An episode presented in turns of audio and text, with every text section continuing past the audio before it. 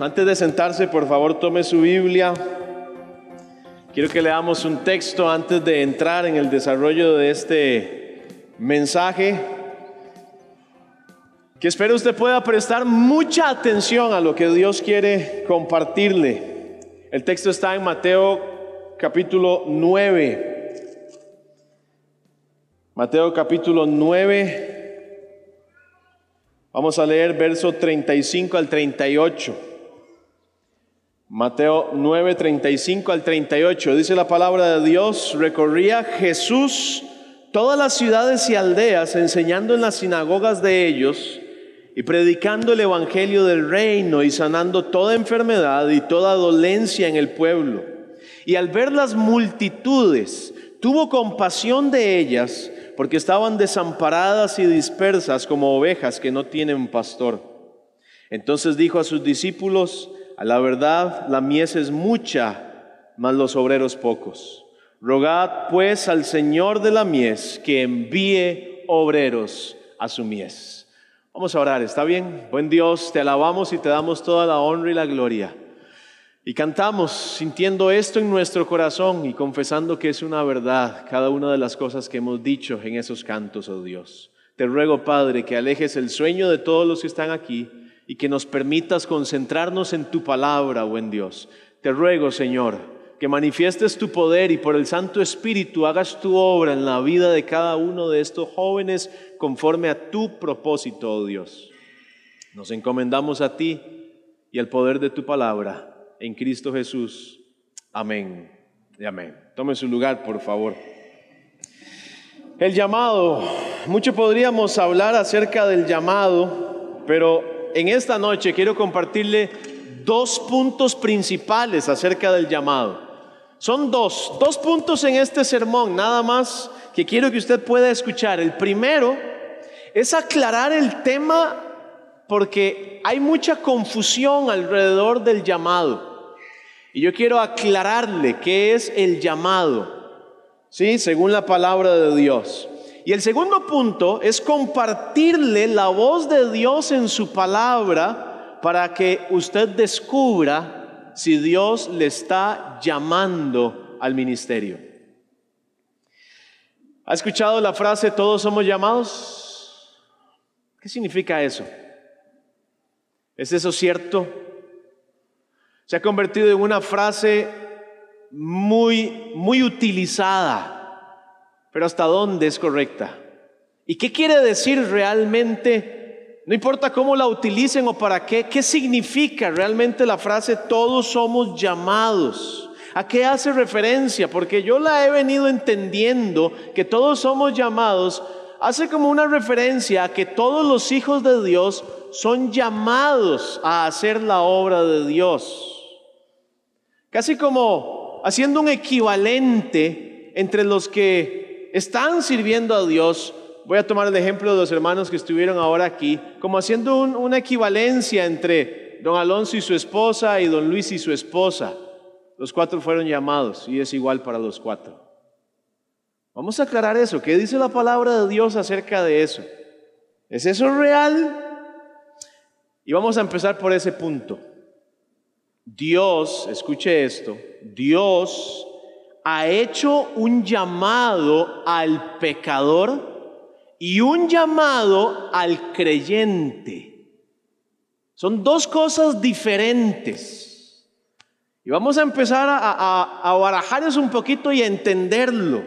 Dios ha hecho un llamado al pecador, un llamado al que todo aquel que ya es hijo de Dios ha respondido. En ese sentido, podríamos decir que este llamado que por gracia Dios hace al hombre es para que disfrute de las bendiciones de la redención y las responsabilidades de su nueva vida en Cristo. Escuche esto.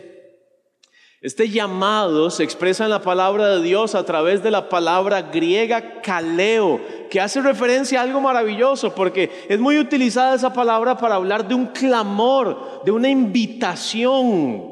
Y podríamos decir que Dios nos invita a los pecadores a participar de las bendiciones de la redención, disfrutar de los beneficios de la salvación y los nuevos deberes que conlleva esa vida en Cristo. También se traduce en la escritura con la palabra vocación. Y por cuestión de tiempo le voy a mencionar los textos, pero usted que toma nota los puede apuntar allí. Romanos 8:30 dice, y a los que predestinó, a estos también llamó. Primera de Tesalonicenses 2:12 dice, como es digno de Dios que os llamó a su reino y gloria. Primera de Corintios 1:9 dice, por el cual fuisteis llamados a la comunión con su Hijo Jesucristo nuestro Señor. Primera de Pedro 2.9 dice, aquel que os llamó de las tinieblas a su luz admirable. Efesios 1.18 dice, para que sepáis cuál es la esperanza a que Él os ha llamado. Aclaremos algo importante acerca de esto que nos va a servir para entender el resto de este mensaje. Ese llamado que Dios hace es el llamado a la salvación. Y el llamado a la salvación, contrario a pensar que solo significa un llamado para ser liberado de la condenación del infierno, ese llamado a la salvación involucra un montón de cosas más. Un montón de cosas más. Ese es un llamado a todo lo relacionado con la nueva vida en Cristo. El llamado a la salvación supone, o dicho de otra manera, incluye una entrega total y por lo tanto un servicio a Dios sin límites. Aquí estamos solo hablando del llamado a la salvación por ahora. La Biblia enseña eso. En Efesios 2.10, puede apuntarlo también, la Biblia dice, porque somos hechura suya. Eso es solo aquellos que ya están en Cristo, que han nacido de nuevo, que han sido hechos nuevas criaturas. Somos hechura suya, creados en Cristo Jesús para buenas obras. La salvación involucra las buenas obras en la vida del que ahora es un creyente. Ese camino Dios lo preparó de antemano para que usted anduviese por él.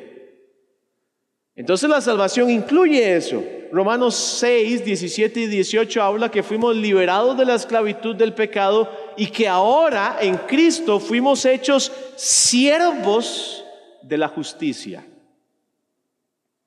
Este llamado que todos tienen como hijos de Dios no fue recibido cuando usted se convirtió en un hijo de Dios. Usted recibió ese llamado cuando era un pecador perdido. Y en ese sentido, y solo en ese sentido, podríamos decir que todos los que estamos aquí no somos llamados, fuimos llamados. Y respondimos a ese llamado. Y que ese llamado involucra todo lo de una vida consagrada. Porque la Biblia enseña que ese llamado al cual usted y yo respondimos un día y nos hizo llegar a Cristo involucra la santidad involucra las buenas obras, involucra ser parte de su iglesia, involucra la evangelización, el servicio a Dios en la iglesia, la comunión con el Hijo, la fidelidad hasta la muerte, la obediencia absoluta, el sostenimiento de su obra y todo lo que tenga que ver con una consagración total a Dios. A eso fuimos todos llamados. Y usted tiene que entender eso. A eso fuimos todos llamados. ¿Sí? Es una obra espiritual. El texto dice en Efesios, la esperanza a la que Él os ha llamado. En palabras simples, jóvenes, esto quiere decir que todos los que son hijos de Dios fueron llamados a servir a Dios fueron llamados a predicar a Cristo, fueron llamados a todo lo que tenga que ver con el Señor, su iglesia y el progreso del Evangelio, porque eso incluye ser llamados a la salvación. Y a eso fuimos todos llamados. Empecemos por ahí. ¿Está usted viviendo todo lo que representa ser un hijo de Dios?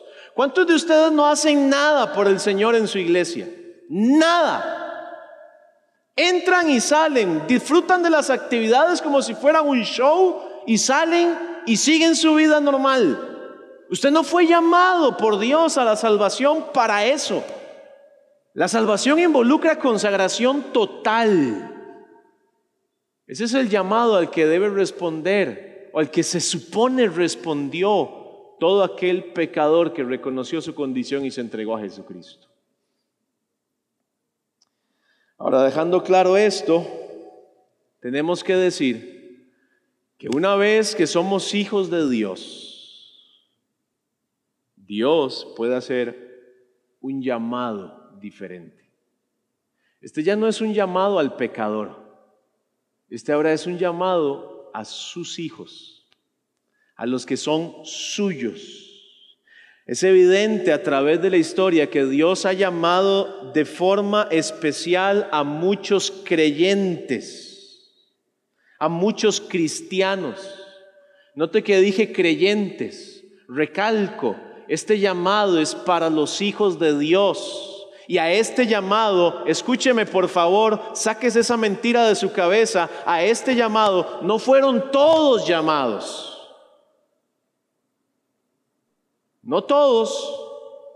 Al anterior sí, todos fuimos llamados a eso, pero a este no todos.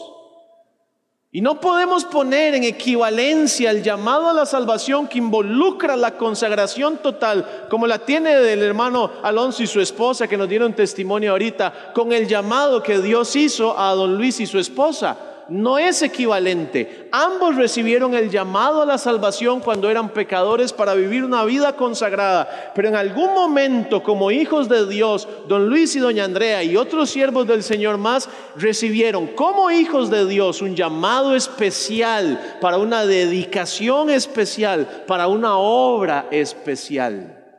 Y eso es evidente en toda la escritura y no podemos mezclarlo. Y no podemos hacer una equivalencia en eso. Tenemos que entender que Dios ha escogido personas a través de la historia para labores específicas. Y no hablo solo de un plancito de Dios temporal, hablo de un plan de Dios para toda su vida.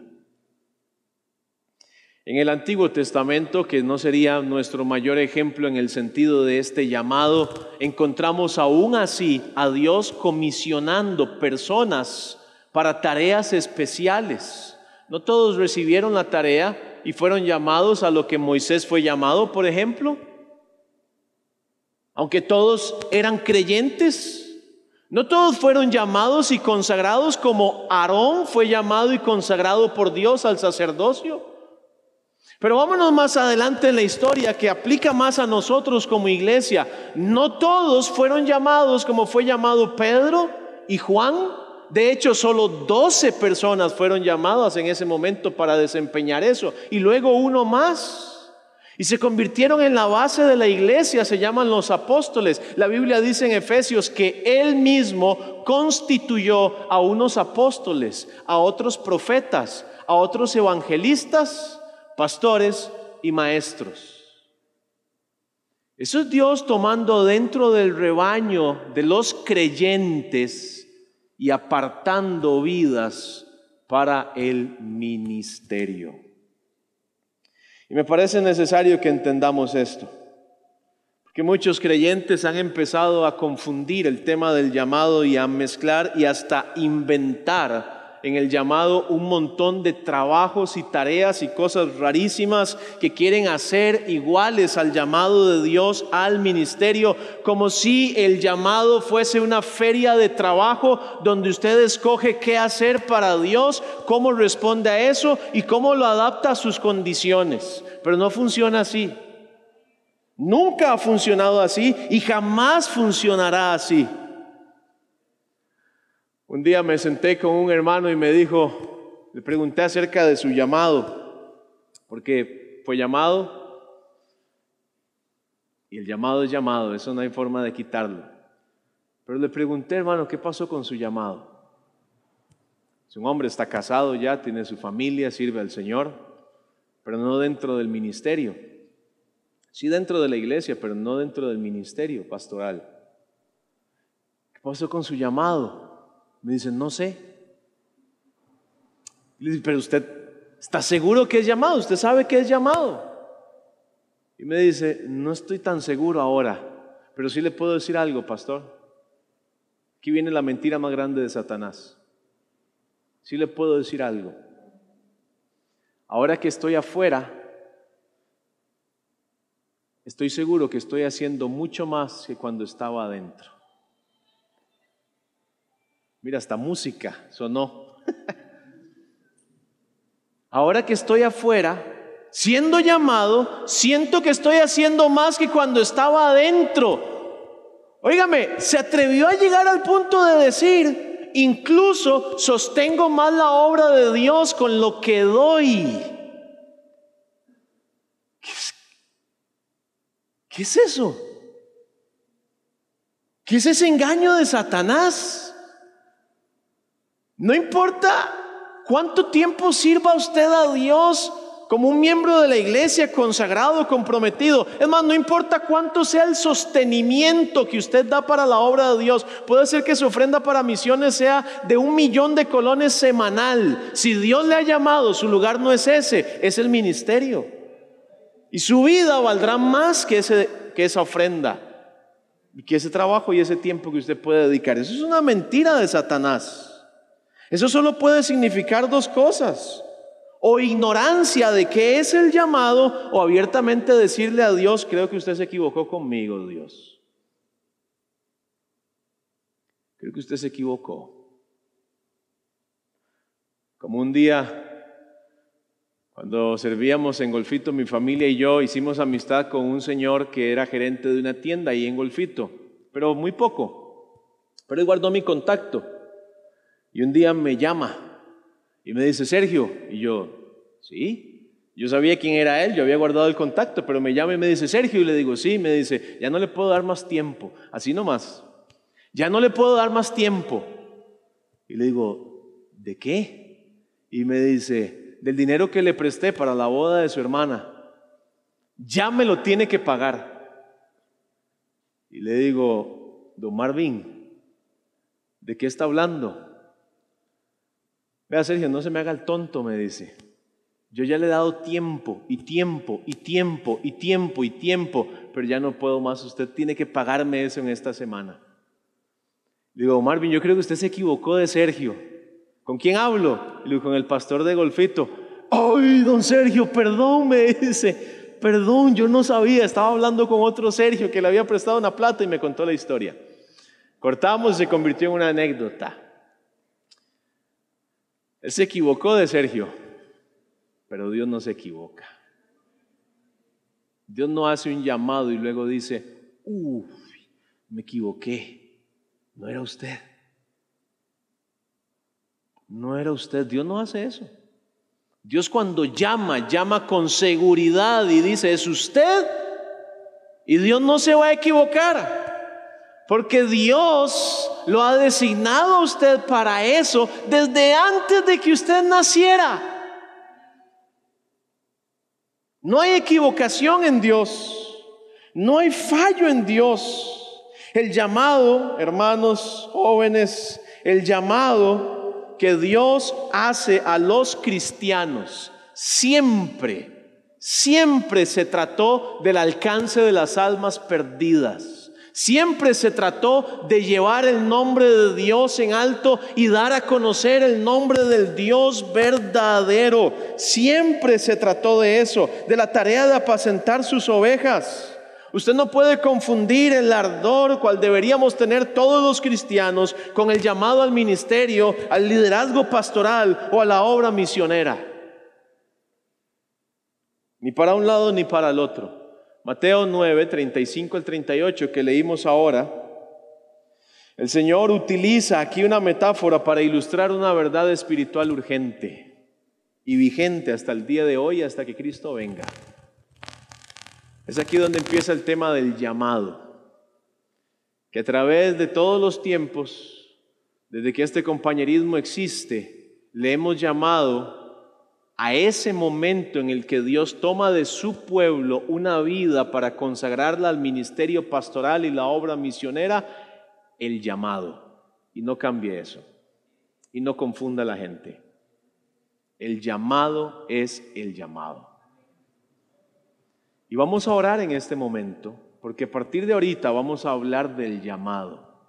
Y quizá Dios hoy quiere apartar su vida para el ministerio. ¿Se imagina? ¿Por qué no le dice al Señor en oración, Dios, aquí estoy? Si usted quiere eso para mí, traiga esa convicción a mi vida. Como dijeron ahora, Dios, avíseme por favor. Póngase de pie para que oremos, ¿está bien?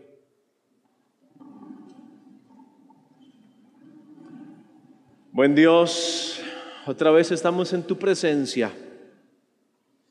Después de aclarar los términos bíblicos, Señor, y esto del llamado, para disponernos a abrir tu palabra y escuchar tu voz, yo ruego, Señor, que cada joven que está aquí, campistas, líderes, familias, utileros y todos los que estamos aquí en este gimnasio, estemos atentos a tu voz. Señor, que podamos disponer nuestro corazón para responder al llamado, si lo tienes. Señor, guíanos. Y por el poder del Espíritu Santo, Señor, llega a los corazones y llama a aquellos que tú tienes para tu obra. Por Cristo Jesús. Amén. Amén. Mateo 9, versos 35 al 36. Mateo 9, 35 al 36. Dice la palabra de Dios, recorría Jesús todas las ciudades y aldeas. El 36 dice, y al ver las multitudes. En estos primeros dos versículos hay algo que quiero destacar mientras usted está así de pie. Algo que quiero destacar. Note por favor las dos frases que aparecen allí.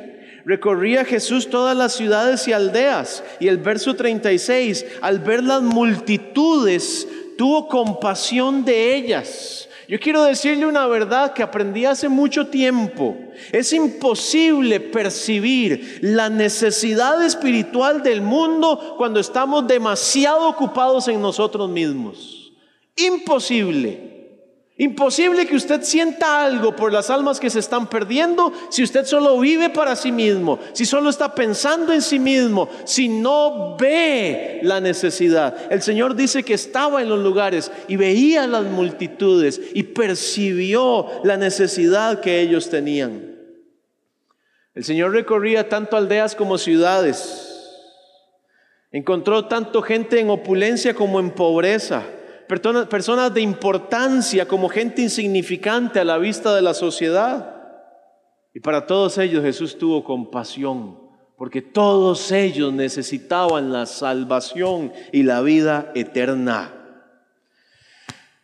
Ese fue una mirada y un contacto con la necesidad que despertó la compasión del Señor a ver, al ver las almas cansadas, agotadas, muertas espiritualmente. No era una compasión por condiciones temporales, de pobrecito porque no tiene dinero, de pobrecito porque cruzó. Eh, parte de, América para llegar a cierto lugar y está en Costa Rica con su familia y pobrecito porque no tienen para cruzar hasta el país donde quieren llegar, démosle un poco de dinero, saciemos el hambre que tienen, démosles un nuevo techo. Jesús no estaba viendo esa necesidad porque esas necesidades son temporales. Jesús estaba viendo la necesidad eterna de salvación, la salvación que usted ya disfruta pero que otros necesitan. Él vio la necesidad de cada uno de ellos y ¿sabe qué dijo? Esta gente necesita pastores. Esta gente necesita obreros que Dios envíe, o sea, misioneros. Esta gente necesita líderes espirituales que se dediquen a pastorear esas vidas, a alimentar, a guiarlas, a enseñarles a seguir a Cristo, a vivir para Cristo. Esta gente necesita eso. Tome su lugar, por favor. En aquellos días había muchos lugares donde se predicaba la ley, sinagogas, pero se dejó de pastorear a la gente. Hoy día existen un montón de mal llamadas iglesias y un montón de mal llamados pastores, pero han dejado de pastorear y enseñar a las personas a amar a Dios y han vivido para llenar sus propios vientres. La Biblia dice en Juan capítulo 4, verso 35, alzad vuestros ojos y mirad los campos, porque están listos para que usted se levante a cosechar. Listos para que usted se levante a hacer la obra de Dios.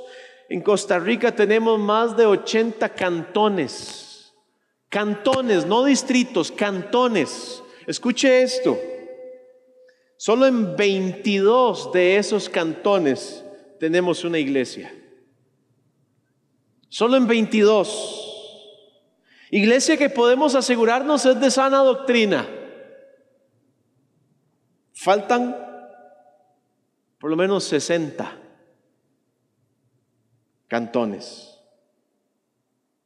¿Sabe? Esto representa miles de personas que necesitan ser dirigidas a Cristo. Miles de personas que necesitan un pastor. Miles de personas que necesitan un misionero. Miles de personas que necesitan escuchar el Evangelio. Verso 37 y 38, ante esa necesidad, Jesús le dice a sus discípulos, óigame, los obreros son pocos rueguen al Señor de la mies que envíe obreros a su mies. La respuesta del Señor a una necesidad evidente es más obreros, más siervos, más líderes, más ministros, más pastores, más misioneros. Y el llamado se trata de eso. El mundo está necesitando hombres que se levanten a predicar las buenas nuevas y que se dediquen a empezar iglesias en zonas donde no tenemos iglesias. Necesitamos hombres como los que están aquí sentados, que asuman el reto de parte de Dios, que dejen de vivir para sí mismos, que dejen de pensar en la universidad y en las carreras y el dinero y lo que pueden llegar a tener y empiecen a pensar en Cristo y en la necesidad de las almas. El mundo necesita eso porque sobran, sobra gente que tiene profesiones que ya ni puede trabajar en las profesiones en las que se graduaron. Pero faltan obreros para la mies. Faltan obreros para la mies. Pablo dijo cuando Jesús se enfrentó a él y le salvó y le llamó Pablo dijo, Señor, ¿qué quieres que yo haga? ¿Qué es lo que quieres de mí? Hombres como Pablo dejaron todo y empezaron a seguir al Señor. Dios está llamando y usted nunca puede pensar que ya son suficientes. Usted no puede pensar que va a hacer más estando afuera que adentro. Eso es una mentira de Satanás. Usted no va a hacer más estando afuera que adentro si ese no es el plan de Dios para usted. La gente nos quiere hacer pensar que hay muchas iglesias, que hay mucha religión, que hay mucho de todo, pero el Señor revela una verdad. Hay mucha mies, pero hay pocos obreros. Y esa verdad no ha cambiado, porque para el Señor nunca es suficiente. Siempre se necesitan más. Y de cada uno de ustedes puede salir el próximo pastor o la esposa de un pastor, un misionero, una misionera, al igual que hace miles de años. El Señor sigue preguntando a quién enviaré y quién irá por nosotros? ¿A quién enviaré y quién irá por nosotros? Trate de escuchar la voz de Dios. Porque quizás es usted el que tiene que responder, Señor, heme aquí, envíame a mí. Heme aquí, envíame a mí. Dios nunca ha dejado de proveerse de hombres y mujeres para su obra. No lo ha hecho antes y no lo hará ahora. La provisión de Dios para futuros siervos suyos, pastores, esposas, misioneros, misioneras, siervos de Dios a tiempo completo, está aquí sentado. Y Dios ya está inquietando su corazón. Usted ya está empezando a sentirse incómodo con esto. Porque Dios está tocando su corazón. Porque Dios quiere su vida. ¿Sabe? Cuando Dios no tiene nada que ver en nuestra vida con esto, no pasa nada. Pero cuando usted empieza a sentir incomodidad, obedezca a Dios. Heme aquí, envíame a mí.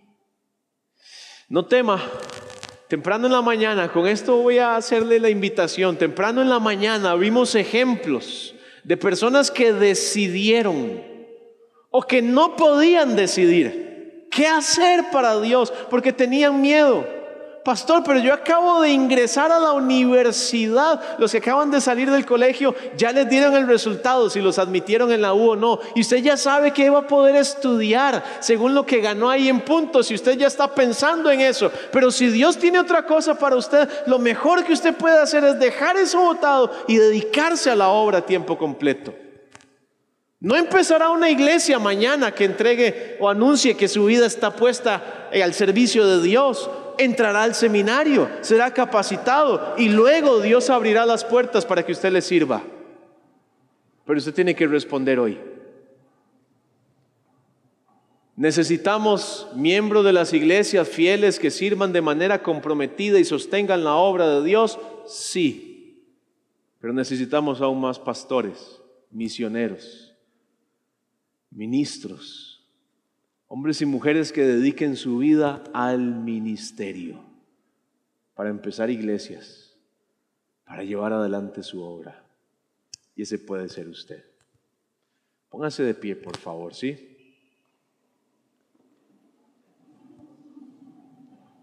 ¿A quién enviaré y quién irá por nosotros? Y él dijo, heme aquí, envíame a mí. Isaías lo dijo, envíame a mí, Señor. A Pablo se le dijo, quiero su vida para esto, y Pablo obedeció. Y a cada uno en su tiempo. Hoy el Señor está pidiendo su vida para que usted le sirva a tiempo completo. Que usted acepte el llamado de Dios para su obra. Le invito a inclinar su cabeza, cerrar sus ojos, tratar de escuchar la voz de Dios. Si Dios está tocando su corazón y si Dios está pidiendo su vida, entréguesela.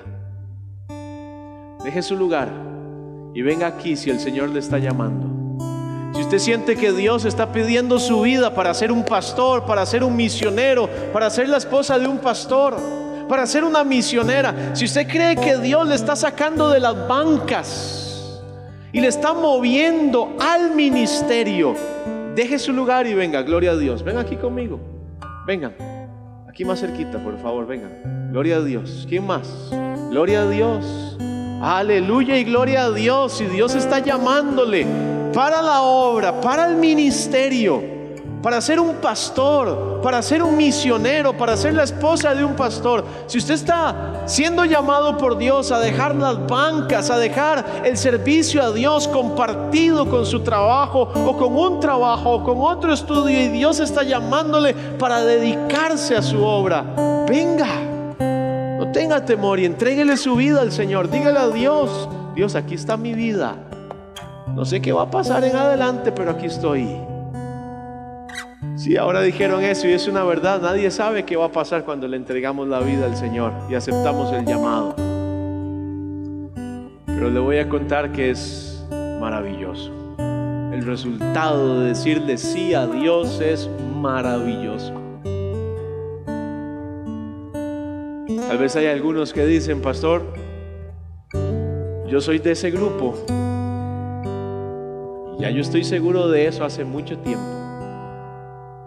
También puede pasar, por supuesto, consagrar, confirmar su llamado a Dios. Venga, si usted ya ha sido llamado en otro tiempo por Dios, venga y confirme su llamado con el Señor. Dios no se lo ha olvidado que usted le dijo que sí, pero no importa. Usted puede acercarse otra vez y decirle a Dios, Dios, gracias por llamarme. Sigo firme. Sigo obediente. ¿Hay alguien más? Tengo una segunda invitación. La segunda invitación es para todos los que siguen allí en sus lugares. Mientras estos que están aquí al frente siguen orando, usted que está allá en las sillas, por favor termine de orar y véame, ¿sí? Véame, jóvenes, los que están aquí al frente no, son los que están allá atrás. Yo no sé de qué iglesia es usted, pero usted sí, y puede identificar a los que están aquí al frente. Aquí, los que están aquí al frente, quizá van a ser su futuro pastor. Quizá el que está aquí va a ser el próximo misionero que su iglesia va a enviar. Yo le quiero hacer una invitación. ¿Por qué no le dice a estos hermanos de su iglesia, cuente conmigo? Cuente conmigo. ¿Por qué no se acerca? Deje su lugar y busca a los de su iglesia que estén aquí al frente si hay alguno y le hace saber que pueden contar con usted ahora, en esta juventud y en el futuro. Cuando a usted le toque servir con ellos, cuando a usted le toque sostener la iglesia con ellos, cuando a usted le toque poner hombro con hombro con ellos y llevar adelante la obra, acérquese hágale saber que usted va a estar con ellos. Cuando entren al seminario, usted va a estar con ellos. Cuando estén pastoreando, estén de obreros, usted va, va, a estar con ellos. Cuando sea un líder en su iglesia, usted va a estar con ellos.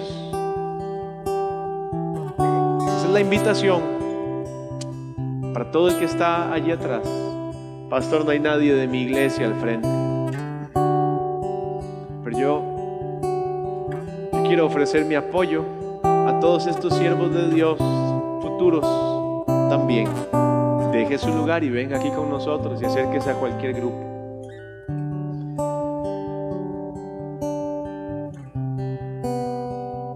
Tiempo pasa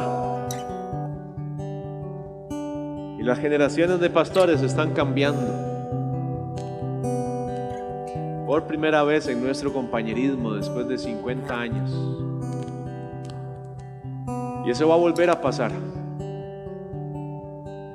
Y vamos a necesitar más siervos de Dios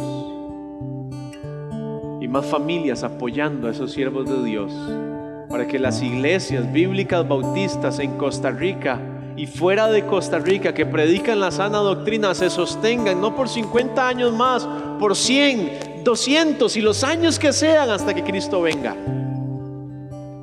No solo depende de los que han sido llamados al ministerio, sino también de todos los demás. Este es el futuro de la obra de Dios. Padre, asegura el futuro de tu obra, de la sana doctrina y de este precioso compañerismo. Por Cristo Jesús oramos y rogamos estas cosas. Amén. Amén.